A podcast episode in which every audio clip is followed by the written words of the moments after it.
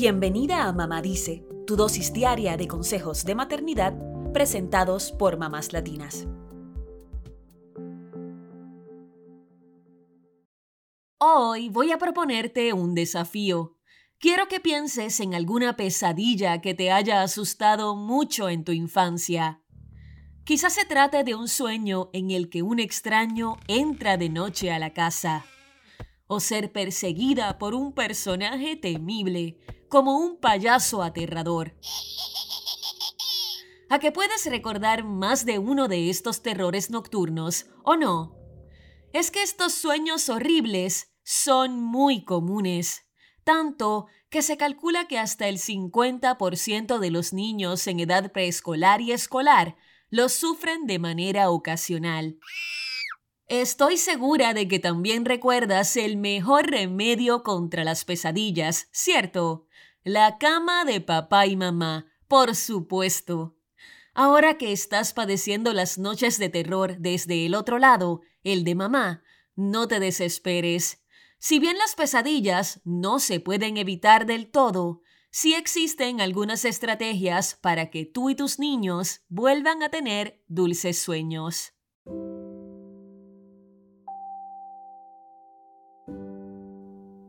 Número 1. Eviten las películas o cuentos de terror antes de dormir. Los pequeños tienen imaginación de sobra y aún están en el proceso de diferenciar entre la fantasía y la realidad. Las pesadillas surgen como su manera de procesar el mundo y sus riesgos. Por eso, al acostar a tus niños, promueve un ambiente relajante, con música tranquila y cuentos alegres y positivos. Las cosquillas o los chistes para reír a carcajadas son otro buen antídoto contra las pesadillas. Número 2. Que duerman con un muñeco o almohada especial puede ayudar. La hija de una de nuestras oyentes crea una especie de castillo con sus peluches a la hora de irse a dormir. Los ubica a su alrededor para de esta forma sentirse protegida. Una prenda de mamá o de papá, una manta, una almohada favorita o un atrapasueños son otros objetos que pueden cumplir la función de dar seguridad. Número 3 Crea una rutina positiva antes de que se vayan a la cama. Evita que tus niños cenen de forma abundante y muy tarde y trata de mantenerles una rutina antes de dormir. Es fundamental que se acuesten y se despierten alrededor de la misma hora todos los días. Seguir una rutina los ayuda a relajarse para conciliar el sueño. Puedes incluir un baño, un cuento, mimos o un rato de conversación sobre los mejores momentos de su día. Estos consejos pueden ayudarte a prevenir las pesadillas, pero ¿qué podemos hacer cuando tienen esos sueños angustiosos? El primer paso será, obviamente, escuchar a tu niño o dejarlo llorar el tiempo que lo necesite. Tu sola presencia lo ayudará a volver a sentirse seguro. No es el momento de tratar de convencerlo de que solo fue un sueño y de que no pasó en realidad.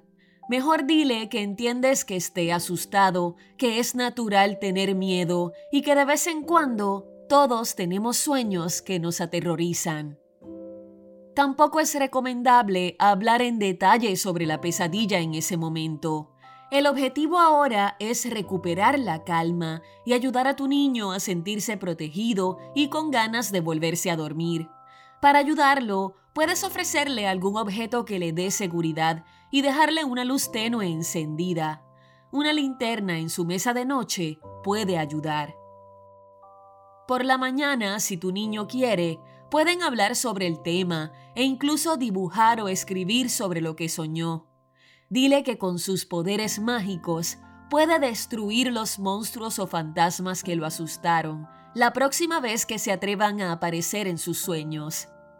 Si lo atemoriza algún sitio específico de la casa, como el closet, el sótano o la zona debajo de la cama, revísenlo juntos y rocíen un poco de spray antimonstruos de fórmula ultra secreta Ahora sí puedes hablarle sobre la fantasía, la imaginación y las pesadillas, aunque empezará a entenderlo alrededor de la etapa preescolar.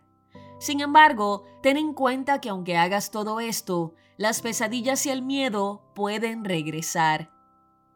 Por suerte, las pesadillas suelen ser esporádicas y no hay motivo para preocuparte.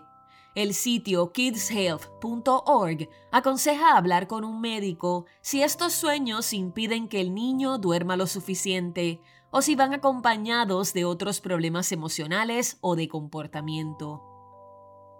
Deseándote muy dulces sueños esta noche, nos despedimos hasta el próximo episodio de Mamá Dice.